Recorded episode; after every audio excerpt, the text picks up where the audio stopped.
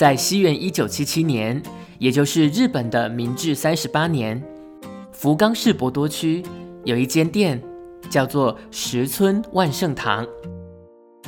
石村万盛堂招牌的产品是鸡卵素面，顾名思义，在面中加入鸡蛋黄，做成一种外观是黄色的面条，生意非常的好。但是老板却有一个不为人知的烦恼，那就是鸡卵素面制作的过程中只需要使用到蛋黄。鸡卵素面受到当地广大顾客的喜爱，石村万盛堂的生意也越来越好。这意味着他们每天要使用大量的蛋黄来制造鸡卵素面，但同时也意味着会留下大量的蛋白没有被使用。这么多的蛋白到底要怎么办呢？在那个年代保存不易，而且也没有办法马上就把它吃完。眼看着蛋白就要被浪费掉了，这个时候老板想到了一个办法，他把蛋白加上砂糖做成一种叫做褐奶子的棉花糖贩售。为了让棉花糖的销路更好，老板也想出了一个对策，那就是。二月十四号的时候，女生如果收到男生的巧克力，那是不是应该要回个礼呢？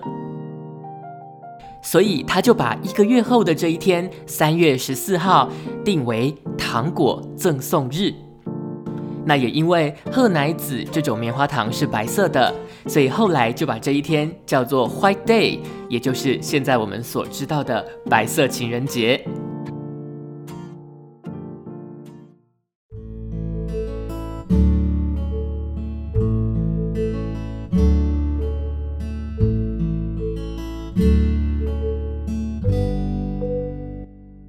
欢迎回到修语说爱，我是阿修。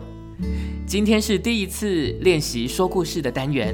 那第一个故事是刚刚过去的白色情人节的故事。应该很多人都会听过，情人节、圣诞节是商人的节日，并不是真的有这个节日这种说法。呃，情人节是真的有啦，圣诞节是真的有。但是我最近去了解了一下白色情人节，它还真的是像我前面讲的那样，故事里面讲的那样，它还真的是。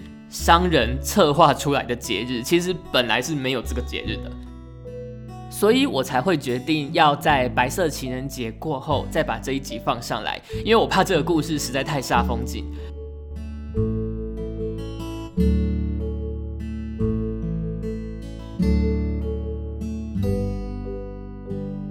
白色情人节的真相就是有一个老板，然后他做了一个东西，只需要用到蛋黄，他用不到蛋白，然后他又舍不得把蛋白丢掉，所以他就做了一个棉花糖，然后告诉女生说：“你们如果有收到礼物的，你们应该要回礼。”这就是白色情人节的由来，真的是有一点不怎么浪漫。不过呢，这一间店好像真的还蛮有名的，虽然在台湾好像没有什么人知道，可是我有上我有上网去找这间石村万盛堂。它的招牌产品真的就是鸡卵素面跟贺奶子这两个东西。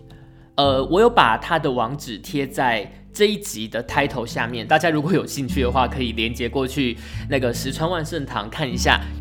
原来这两个产品就是白色情人节的起源。与其说情人节是商人炒作出来的节日，我倒觉得，因为现在大家都非常的忙碌，所以有这样的节日，反而是可以提醒大家说，要哎关心一下身边的这个人嘛。当然，送礼物这件事情，大家就是量力而为，真的没有必要为了要过这个节日，搞得自己压力很大，这样就失去了呃情人节原本的意义了嘛。不过撇开情人节，我倒是蛮想吃吃看贺奶子这个东西。毕竟它一个产品就可以炒作出一个节日，应该是还不错吃吧。如果阿修真的有吃到鸡卵素面或者是褐奶子的话，我会再做一集讲口感给大家听。